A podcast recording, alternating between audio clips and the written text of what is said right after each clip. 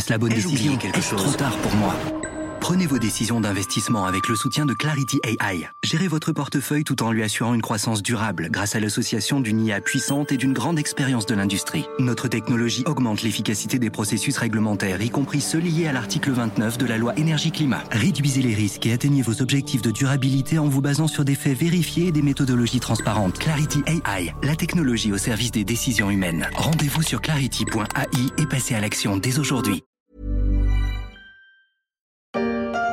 Emmanuel Macron s'apprête à reprendre du champ avec l'actualité sociale. Le chef de l'État s'envolera dans deux jours pour la Chine. Une soixantaine de chefs d'entreprise l'accompagneront. À la clé, l'espoir de signer quelques contrats, mais il sera aussi question bien sûr de la guerre en Ukraine.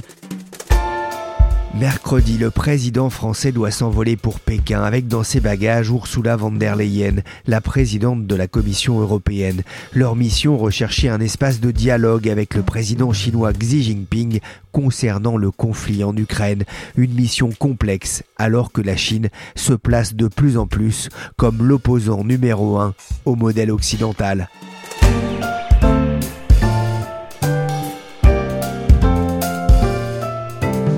Je suis Pierrick Fay, vous écoutez La Story, le podcast d'actualité de la rédaction des Échos, un podcast disponible sur toutes les applications de téléchargement et de streaming.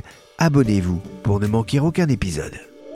C'est l'information de la nuit. La Chine appelle à une solution pacifique alors qu'il y a quelques jours seulement Washington affirmait que Pékin s'apprêtait à fournir des armes à Moscou. La Chine qui joue les médiateurs et appelle à reprendre le dialogue tout en rejetant tout recours à l'arme nucléaire. La Chine arbitre de la paix en Ukraine. Le plan présenté récemment par le président chinois n'a pas vraiment convaincu les Occidentaux et encore moins les Ukrainiens. Mais la volonté de Pékin de mettre en avant la recherche de paix, notamment lors de la visite de Xi Jinping à Moscou, a envoyé un signal dans les chancelleries, y compris en France, alors qu'Emmanuel Macron s'apprête à se rendre à Pékin pour la première fois depuis trois ans et demi.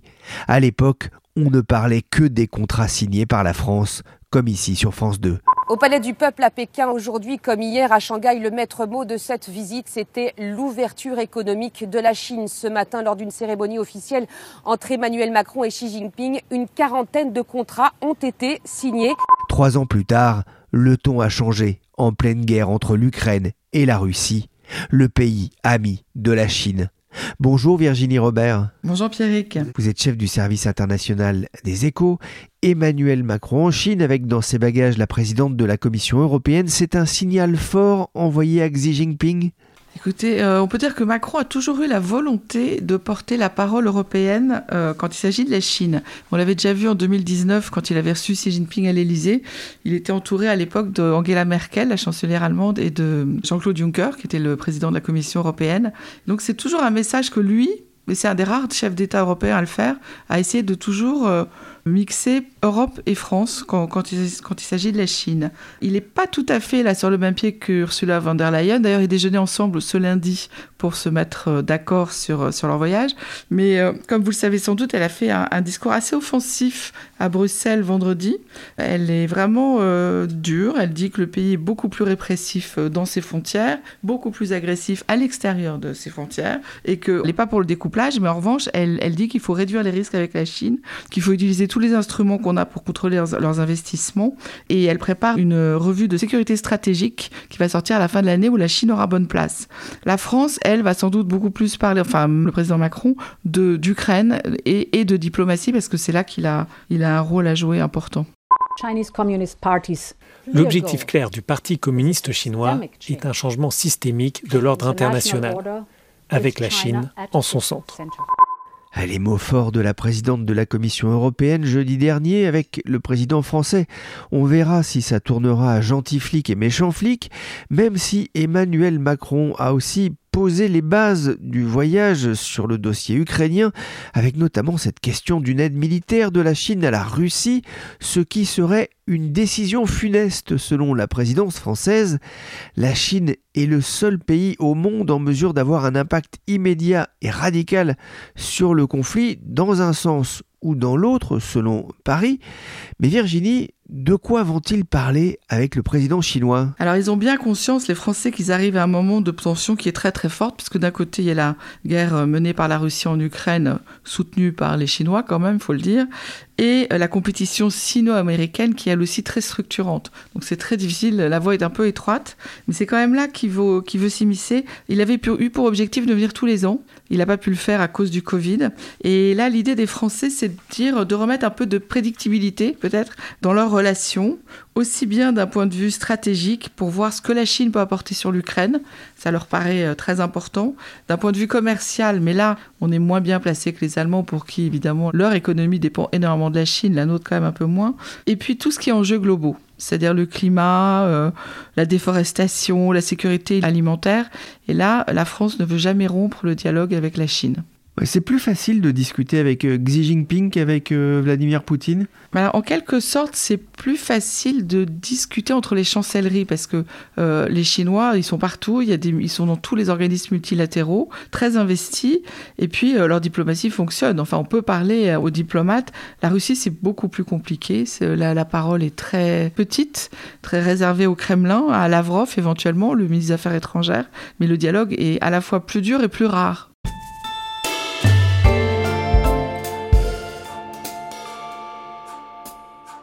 Emmanuel Macron atterrira mercredi après-midi à Pékin, où il doit d'abord rencontrer la communauté française. Frédéric Schaeffer vous fera vivre dans les échos la visite du président en Chine. Jeudi, Emmanuel Macron discutera en tête-à-tête avec le président chinois avant de se rendre vendredi à Canton.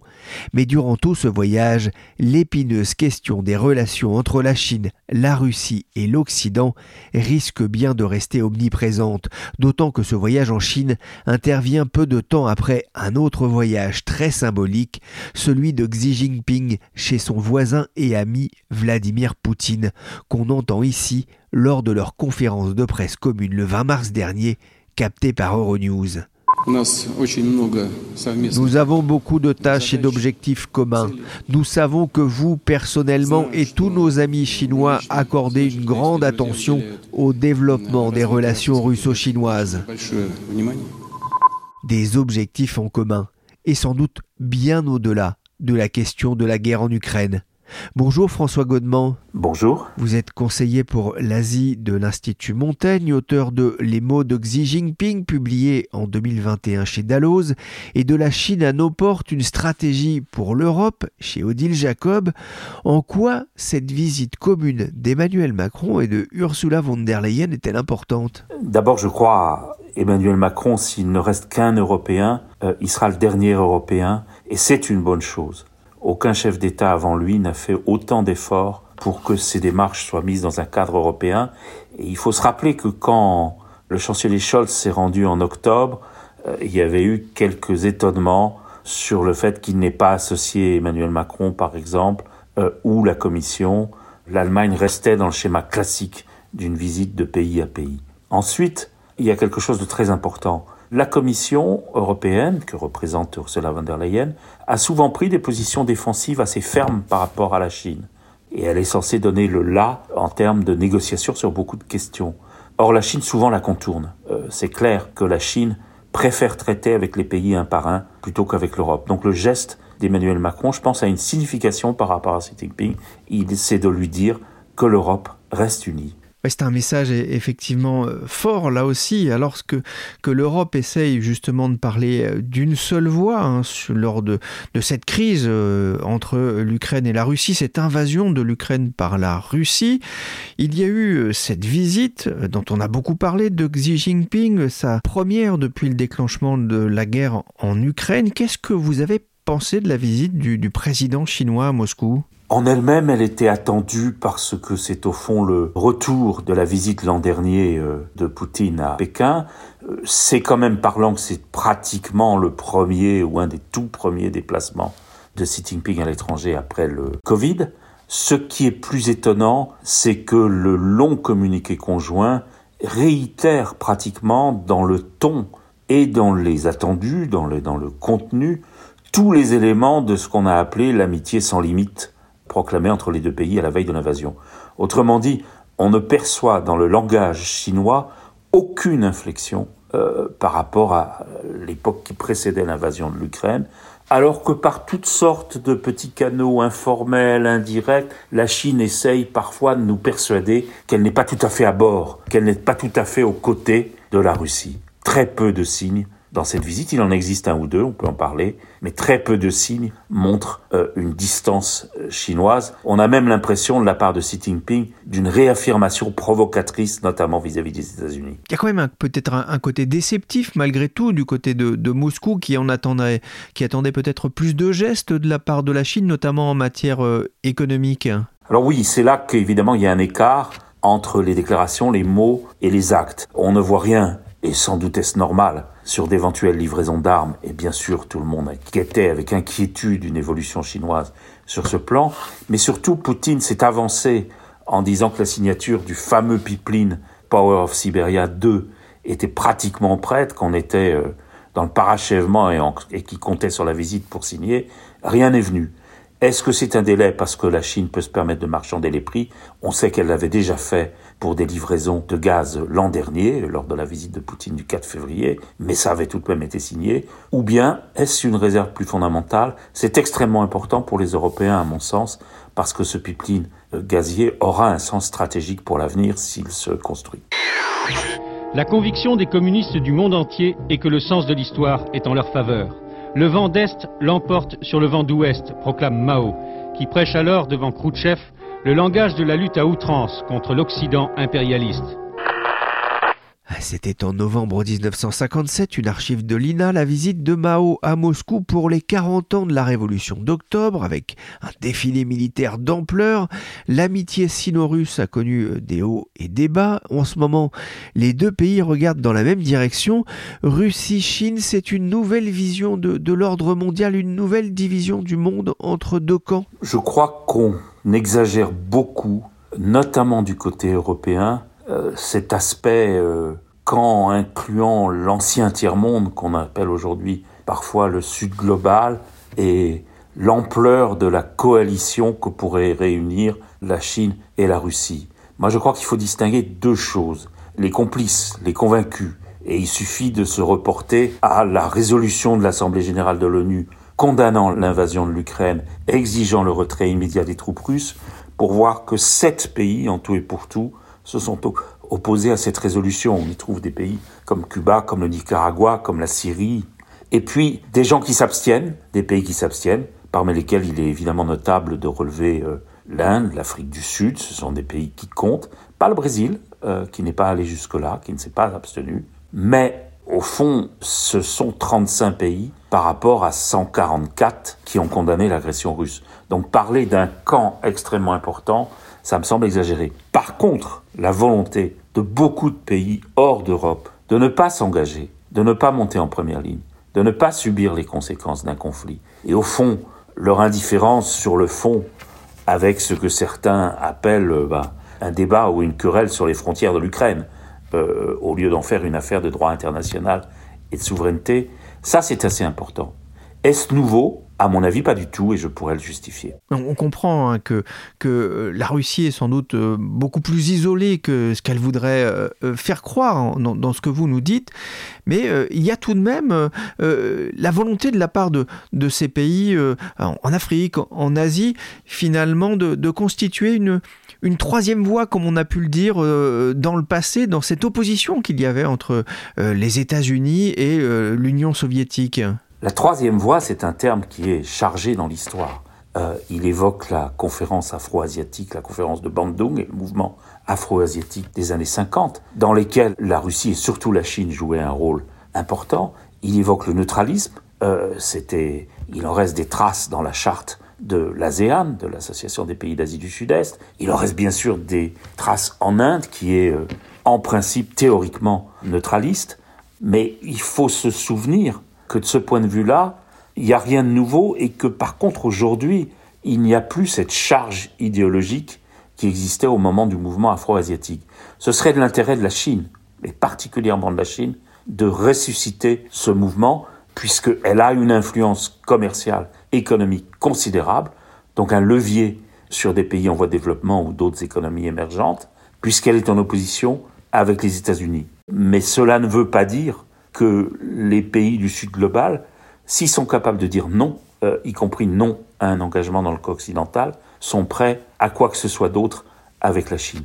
Je pense qu'il faut beaucoup plus regarder la situation en fonction de leurs intérêts, un par un, et non comme un bloc, et de voir aussi quelles sont leurs positions de négociation par rapport aux États-Unis ou aux Européens. Eux ne pensent pas aux grandes valeurs mondiales, ils pensent à ce qu'ils peuvent obtenir dans des négociations. C'est-à-dire qu'ils ne sont pas en, train de réfléchir hein, finalement entre euh, un monde démocratique tel qu'on le, vend euh, du côté occidental et un monde, on va dire, plus autoritaire tel qu'on peut le voir en, Chine ou en Russie? Le camp des démocraties n'a pas vraiment fondu euh, ces dernières années par rapport à l'époque d'après 1989. Mais nos exigences, nos attentes, celles des grandes démocraties des pays industrialisés, et en particulier euh, des Européens et des Américains sous l'administration Biden, c'était beaucoup moins vrai avec Trump, nos attentes ont immensément grandi. Nous attendons que tout le monde se rallie à notre panache blanc, à nos valeurs. En réalité, ce n'est pas que les pays aient nécessairement envie de les contredire,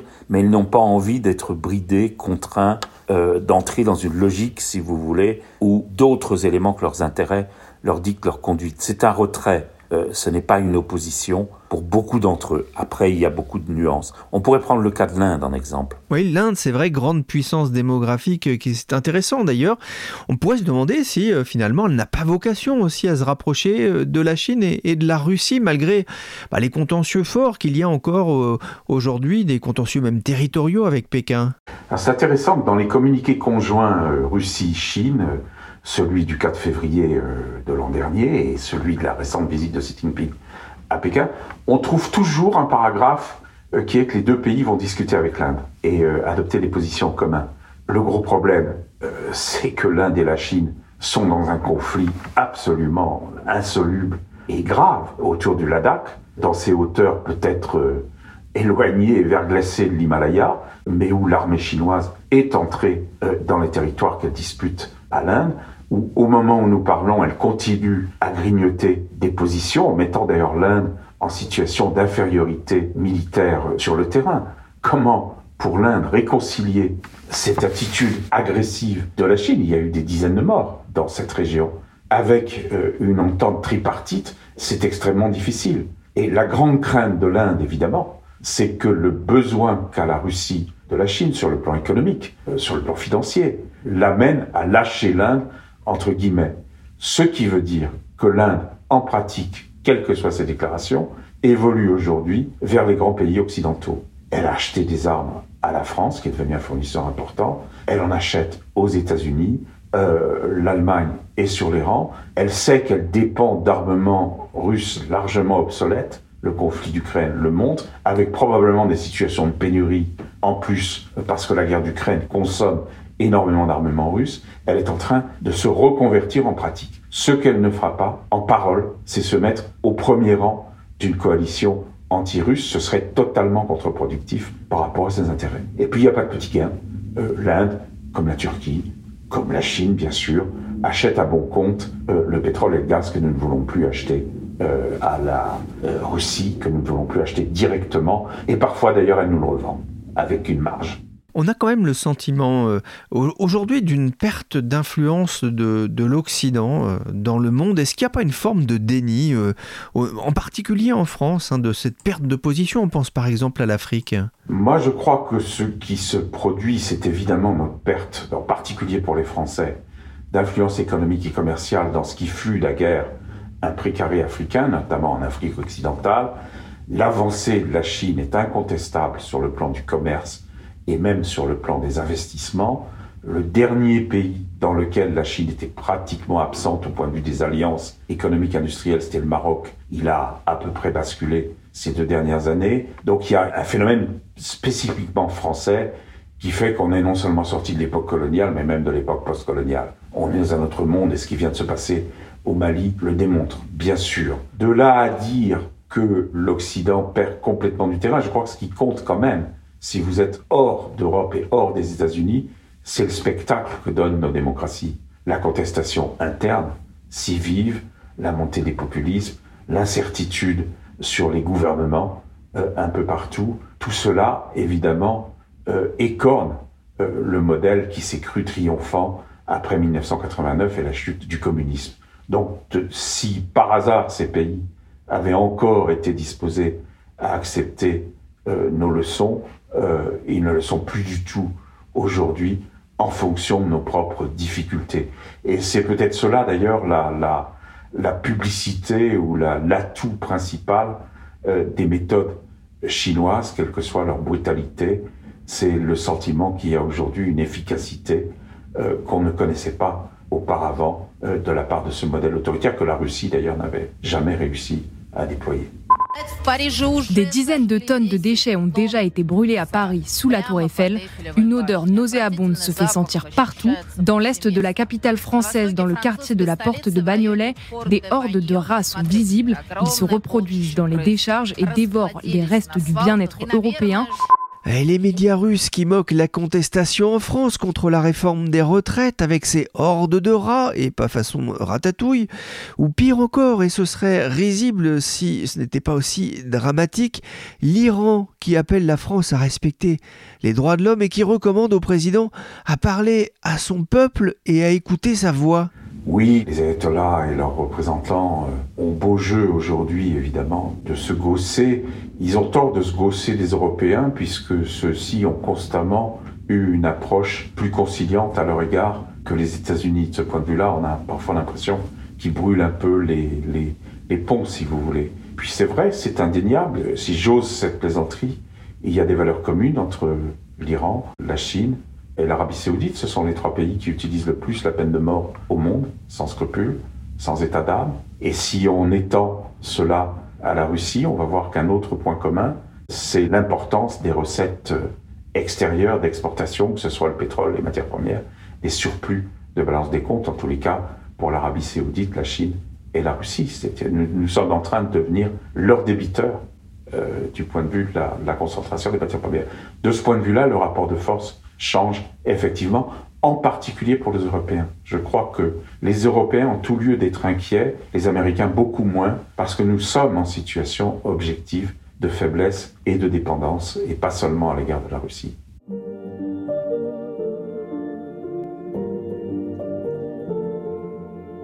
Pour terminer, euh, je voudrais revenir sur les mots de Gary Kasparov, un ancien champion d'échecs russe, opposant affiché au Kremlin. Il a publié un tweet ravageur. voici ce qu'il dit en français. L'empereur Xi Jinping a rendu une visite royale à Poutine, écrit en deux mots à la chinoise, gouverneur régional de la province de Ruxia, dans le nord de la Chine. La Russie n'est-elle pas en train de devenir un, un vassal de la Chine? Je crois que le tweet de Kasparov reflète l'inquiétude culturelle russe par rapport à la Chine qui est ancienne, la crainte d'être dominée. Et moi, j'ai perçu ça il y a des années quand le prédécesseur de Xi Jinping, euh, Hu Jintao, s'était rendu à Moscou au cours d'une conférence. Il avait expliqué aux Russes que euh, la Chine n'avait pas d'intention hégémonique à l'égard de la Russie. Le simple fait de le dire, quand on peut penser que pendant toute l'époque soviétique, socialiste, la Russie, l'Union soviétique était le maître et la Chine l'élève, euh, ça traduit évidemment le renversement de puissance. Euh, la Russie a le PIB de l'Espagne. Euh, la Chine est la deuxième puissance économique mondiale. Cela dit, euh, la Russie et Poutine ont beau reste. C'est vraiment la crainte de la contamination démocratique et le besoin euh, qu'a Poutine de se protéger de ce point de vue-là de l'Europe qui l'entraîne si fort vers la Chine. C'est un, problème régimaire et de même que pour Xi Jinping, c'est en quelque sorte la, la légitimation du système chinois qui nécessite d'avoir des partenaires, des alliés, de ne pas être complètement isolés. Est-ce que ça veut dire que les deux pays vont se mettre dans une synergie profonde? Je crois qu'il y a encore euh, beaucoup d'obstacles, euh, ne serait-ce qu'un obstacle de taille, ne serait-ce qu'un obstacle d'absence de confiance mutuelle. Il y a certes dans le communiqué conjoint aujourd'hui des développements importants, par exemple sur des règles communes pour l'Internet, sur le digital, J'attends euh, de voir si ceci est réellement possible entre deux systèmes qui sont également paranoïaques quant aux influences extérieures, quelles qu'elles soient. Merci François Godement, conseiller pour l'Asie de l'Institut Montaigne, et merci Virginie Robert, chef du service international des échos. La story s'est terminée pour aujourd'hui. Cet épisode a été réalisé par Nicolas Jean, chargé de production et d'édition Michel Varnet.